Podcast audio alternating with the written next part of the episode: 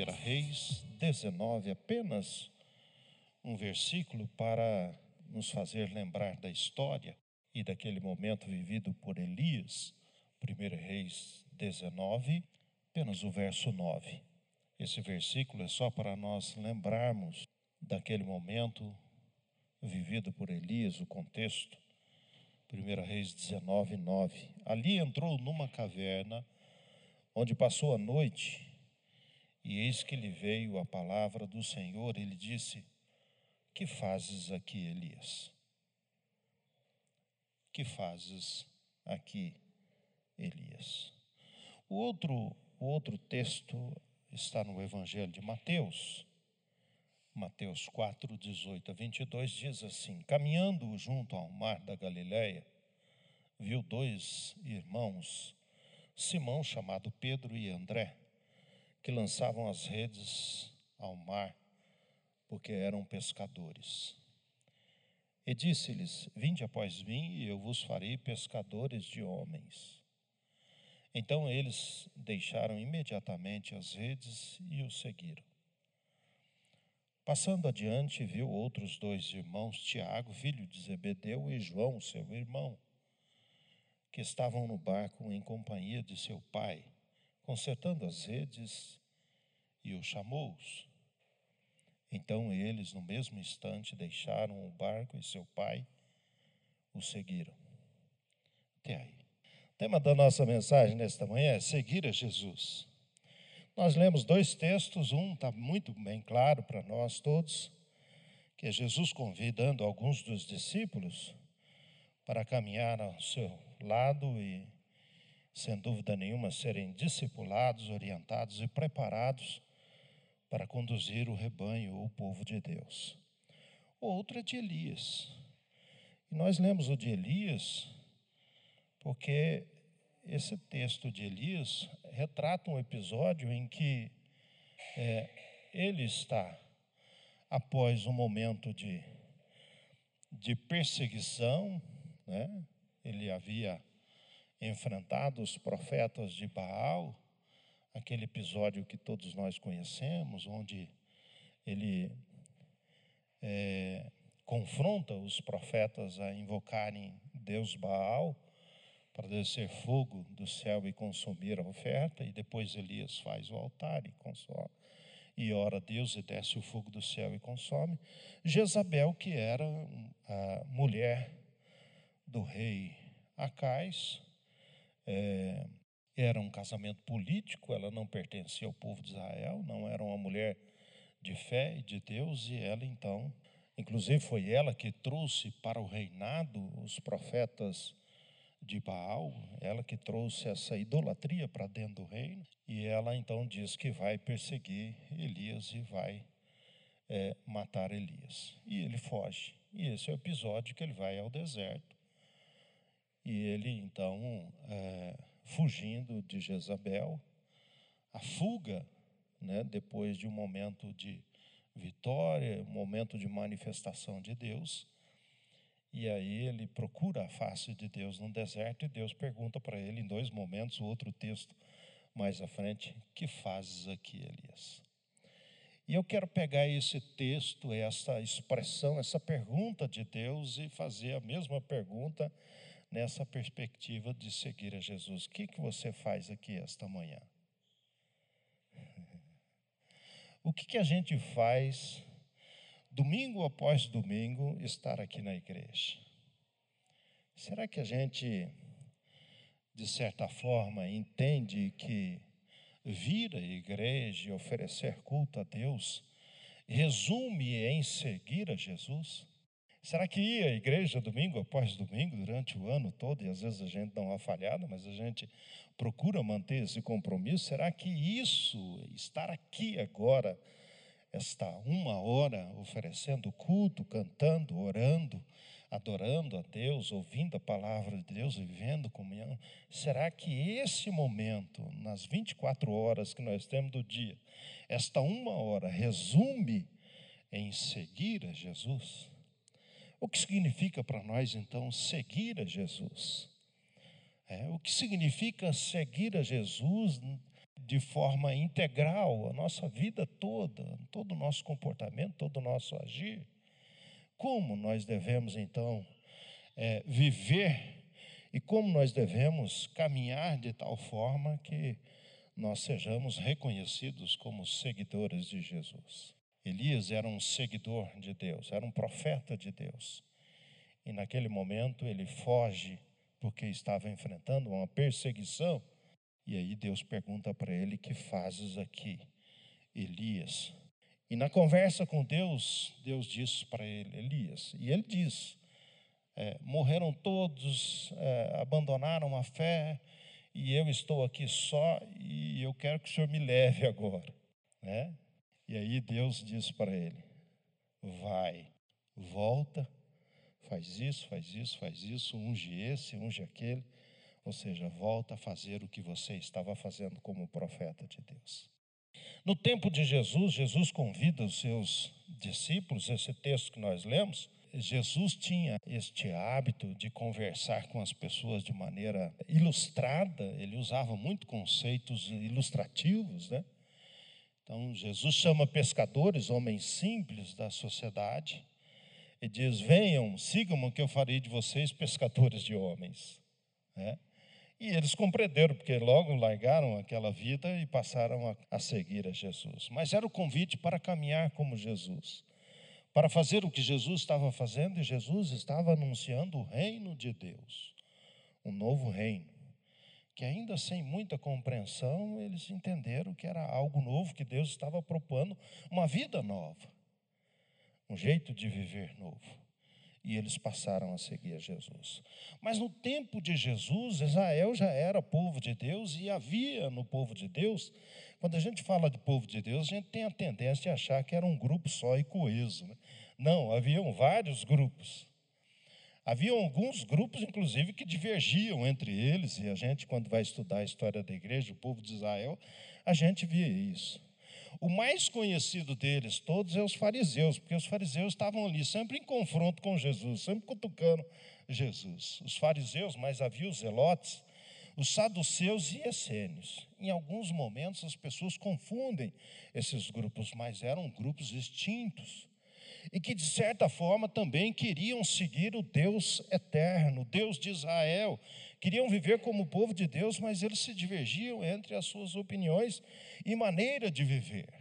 E aí nós vamos olhar um pouquinho para esses grupos que queriam seguir ao Deus eterno, queriam seguir os mandamentos de Deus, queriam seguir as palavras de Deus e serem reconhecidos como povo de Deus, que esse é o propósito do chamado de Deus para Abraão e para o povo de Israel. E a gente então consegue ver os fariseus, que são os mais conhecidos, porque a gente lê bastante deles sobre o Novo Testamento. Eles eram seguidores de Deus e seguidores radicais. Eles procuravam uma, a pureza ritual e a pureza da palavra de Deus. Eram rigorosos em relação à lei. Inclusive, eles estavam sempre pegando no pé de Jesus pegando no pé de Jesus, porque Jesus não lavou a mão para comer, os discípulos de Jesus não lavaram as mãos para comer. Por que, que Jesus não guardava o sábado? Eles eram radicais, legalistas e ficavam cuidando da vida do povo, olhando para que as pessoas estivessem vivendo de tal forma que cumprisse com os mandamentos de Deus, principalmente a Torá, que é os cinco primeiros livros do Antigo Testamento. Uma tradição forte, Paulo, apóstolo, era inclusive um judeu fariseu, e eles então viviam desta forma, tinham um jeito de viver, eram legalistas, moralistas, radicais, e, e, e dessa forma queriam demonstrar exteriormente a sua fé e o seu jeito de viver, mas interiormente eles falhavam. Eram rigorosos a aparência, né, no jeito de andar, de se vestir, eram muito populares, conhecidos, mas o coração, às vezes, era vazio.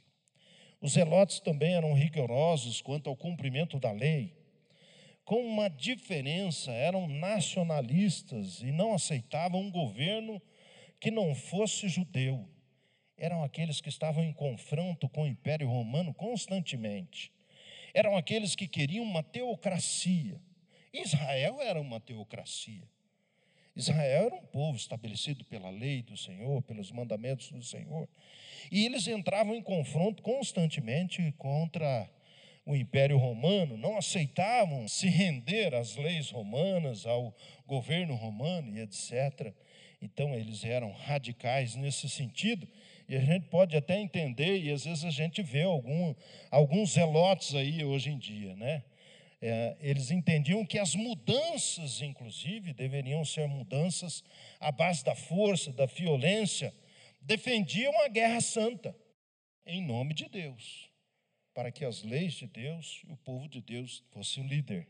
Inclusive, havia esse sentimento entre os discípulos, porque num determinado momento eles perguntam para Jesus: quando o Senhor vai restaurar o reino de Israel?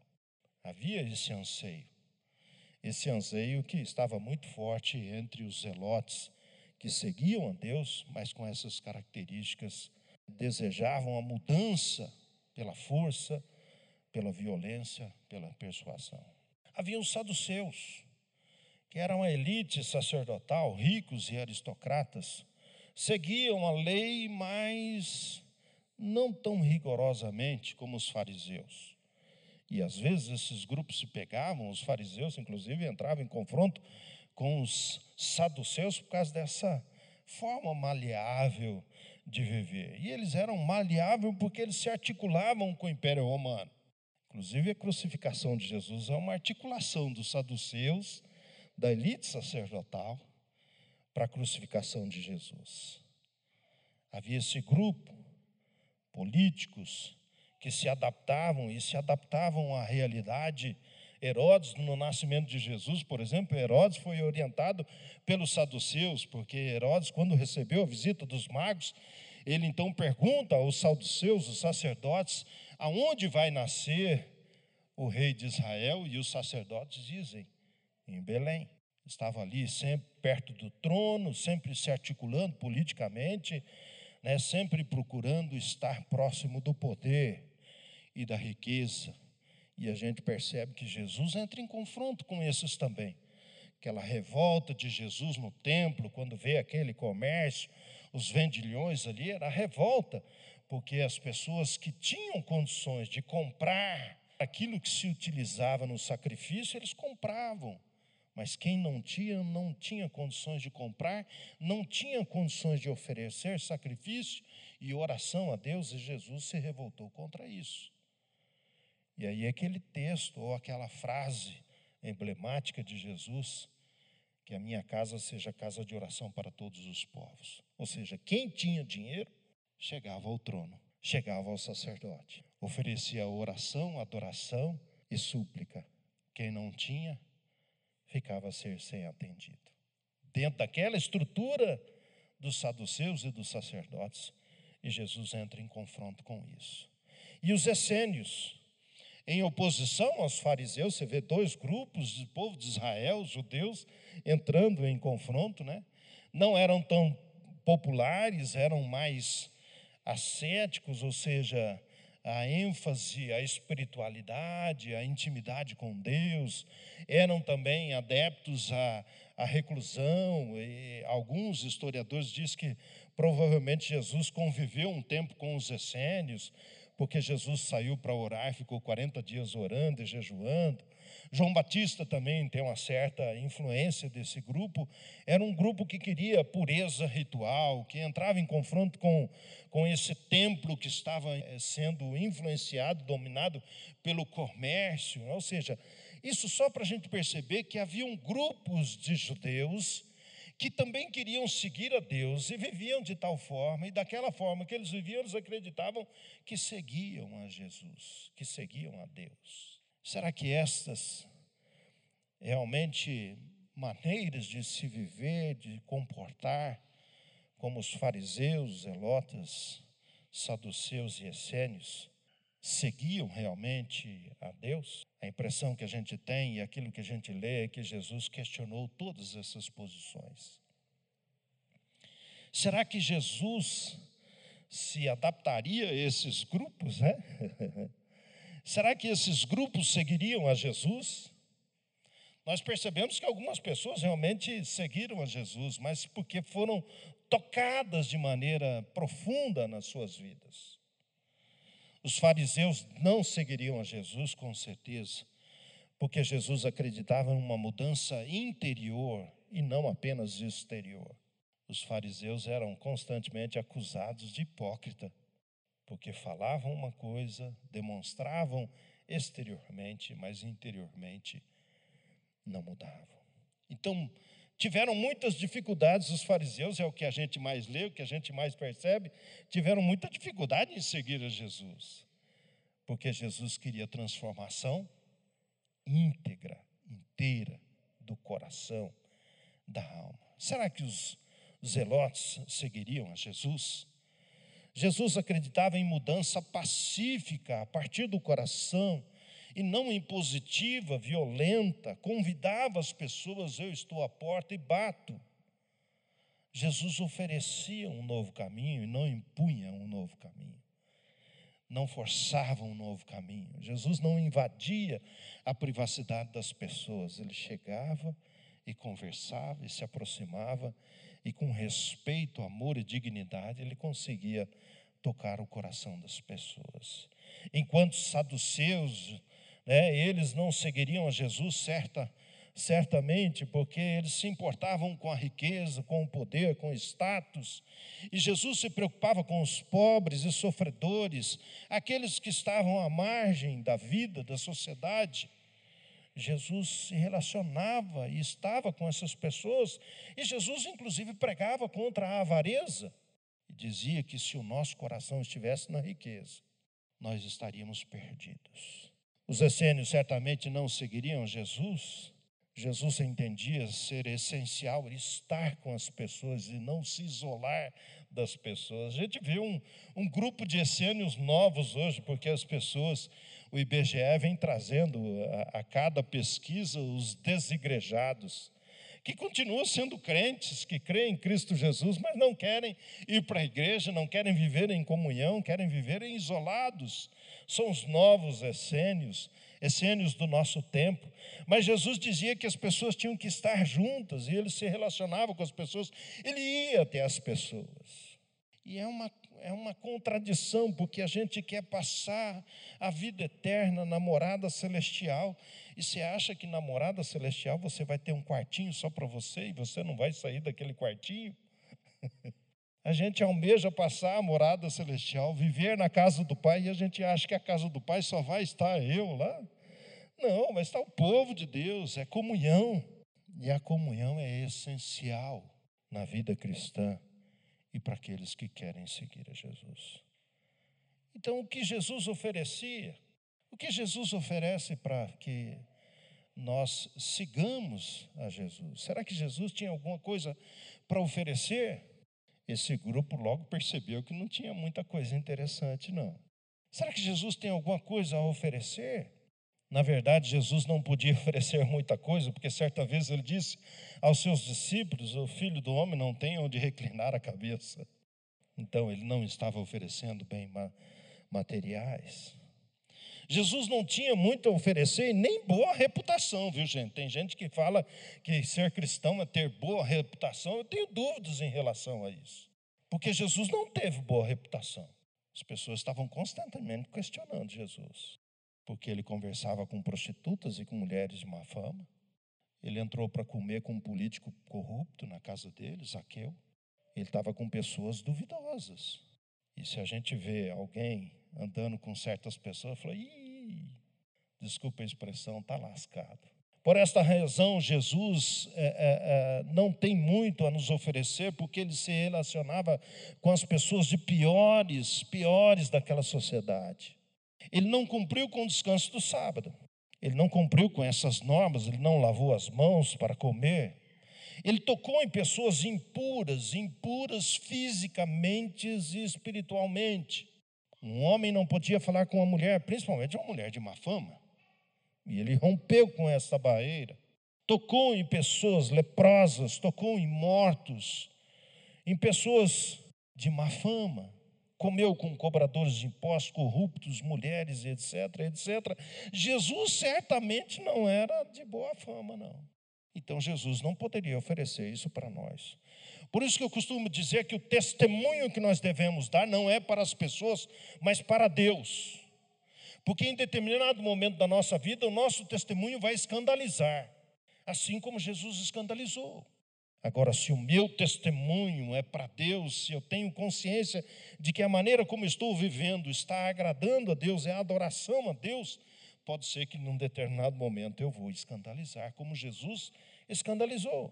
Não tinha onde morar, não tinha poder político, não tinha dinheiro, não vinha de família nobre ou rica, morreu entre criminosos e morreu como criminoso para judeus e romanos.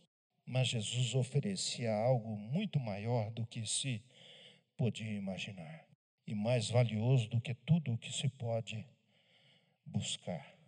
Jesus oferecia amor sincero, verdadeiro, real, porque o olhar de Jesus tocava de maneira profunda e intensa. Ele se relacionava com as pessoas, ele estava aberto às pessoas, as pessoas podiam aproximar. Uma mulher considerada impura ritualmente, religiosamente, impura fisicamente, aquela mulher que tocou Jesus no meio da multidão, aquela mulher com fluxo, com uma hemorragia constante. A menstruação era considerada impureza. A mulher, inclusive, se afastava do homem, ficava impossibilitada de dormir no mesmo quarto com o homem, ela ficava separada no período da menstruação. Aquela mulher, anos, com este problema. E ela toca Jesus. Naquele momento, para os fariseus, para os essênios e saduceus, Jesus se tornou impuro, porque aquela mulher impura o tocou. As pessoas podiam chegar, podiam tocar, podiam falar, falar com o Rei dos Reis, com o Filho de Deus, com o próprio Deus. Era isso que Jesus estava oferecendo os deuses da humanidade, deuses daquele tempo, gregos, romanos e etc. e outros eram deuses distantes, cruéis, de difícil acesso. E Jesus tinha a oferecer àquele povo a oportunidade de dizer: Pai, Pai querido, Paizinho, eu preciso de Ti. Isso, inclusive, foi escândalo para os religiosos daquele tempo, para os sacerdotes, porque o sacerdote ele tinha que passar por um ritual de purificação, e se ele entrasse no Santo dos Santos, que era o lugar que só ele entra, só o sumo sacerdote entrava, se ele entrasse sem um ritual perfeito, adequado, e por isso ele morreria lá dentro, se ele não tivesse feito o ritual de pureza adequado, ele morria lá dentro e ninguém podia entrar para puxar, puxar ele de volta. Inclusive, ele entrava com a corda amarrada no corpo, porque se ele morresse dentro do Santo dos Santos, os outros sacerdotes puxavam ele para fora, porque não podia entrar lá. Jesus rompe. E aí, gente, o significado de que o véu se rasgou quando Jesus morreu. Que véu é esse? Que, que é isso? E o véu se rasgou. É o véu do Santo dos Santos o véu se rasgou, se abriu. E Jesus nos dá essa possibilidade, essa maravilhosa possibilidade de entrar no Santo dos Santos, no santo lugar, e dizer: Pai querido, Paizinho. Jesus rompeu então com aquela religiosidade, com aquele rito que excluía as pessoas, e isso tocava a todos e todas de maneira profunda era um Deus acessível, era o Emanuel, o Deus conosco, o Deus presente. O Deus que sofre, o Deus que entende o nosso sofrimento, que conhece o nosso sofrimento. O siga-me de Jesus não é para promover a transformação política, social, econômica ou status, preste atenção nisso, mas é para estarmos e falarmos com Deus e deixarmos Deus trabalhar na nossa vida e transformar o nosso ser. É estar com Deus. Depois de estar com Deus, as transformações acontecem política, social e etc. Mas, em primeiro lugar, é estar com Deus. Depois as outras coisas vão acontecendo. Quando nós estamos com Deus, quando nós vivemos com Deus, quando nós nos aproximamos de Deus, nós somos transformados. E assim nós transformamos a realidade, transformamos a sociedade, transformamos o meio pelo qual nós estamos ou no qual estamos vivendo. O que fazes aqui? Eu ia falar nesta noite, nesta manhã. Sem dúvida nenhuma, esse momento é um momento especial eu vejo como o mesmo momento que Elias. Elias precisava entrar na caverna, porque lá na caverna ele ouviu a Deus. Ele ouviu a Deus, ele foi restaurado. Restaurado a sua vocação, a sua missão. Volta, e ele voltou. Esse momento é especial, esse é o momento da caverna, que nós entramos em comunhão com Deus é um momento que nos fortalece, é um momento que nós ouvimos a palavra, é um momento que a música cantada toca de maneira profunda, porque música é especial e ela toca a nossa alma, o nosso coração. É um momento que nós somos renovados. E esse momento é especial, mas não se resume em seguir a Jesus. Nós vamos seguir a Jesus e ser reconhecido como seguidores de Jesus quando nós vivermos o amor, quando nós vivemos aquilo que Cristo vive. E olha só o que João diz no capítulo 13 do Evangelho de João. É um versículo pequenininho, mas tem uma informação poderosa. João 13, 35 diz assim: Nisto conhecerão todos que sois meus discípulos, se tiverdes amor uns pelos outros. Queremos ser reconhecidos como seguidores de Jesus, o amor de Cristo tem que estar no nosso coração e na nossa vida. Queremos ser reconhecidos como seguidores de Jesus, não é aquilo que a gente fazia, que eu fazia quando era moço, que eu saía da, eu saía da periferia de São José do Rio Preto com a Bíblia preta debaixo do braço e a gente era reconhecido como o povo da, do livro preto, ou de crente, né? Ah lá, vai, lá vai o crente, ó. Não é isso que vai identificar, e hoje a gente nem carrega a Bíblia, porque a gente, eu cheguei ainda no tempo que a gente tinha uma Bíblia desse tamanhozinho assim, ela cabia no bolso. E hoje não precisa nem carregar a Bíblia mais, porque você tem o celular e isso é, é magnífico, porque tem Bíblia, tem dicionário, tem comentário bíblico, tem etc, etc. Tem, tem uma biblioteca aqui dentro. Que você pode tanto ler a Bíblia como pesquisar acerca da Bíblia. Como nós seremos reconhecidos? E hoje a gente percebe que ainda nós conseguimos ver na nossa sociedade, no nosso tempo, entre os cristãos, e aqui é uma crítica, é uma crítica a nós mesmos, é uma crítica que é necessário ser feita, cristãos saduceus que pregam a prosperidade, a riqueza, o sucesso, a fama, a teologia da prosperidade, que jogam fora aquele texto que Jesus disse: No mundo tereis aflições, mas eu venci o mundo. Nós jogamos fora isso porque a teologia da prosperidade joga fora. Você tem que ter sucesso. São os cristãos saduceus do nosso tempo. Os cristãos zelotas, radicais, fundamentalistas, que se a pessoa não se converter em Cristo Jesus, tem que morrer. Que isso, gente?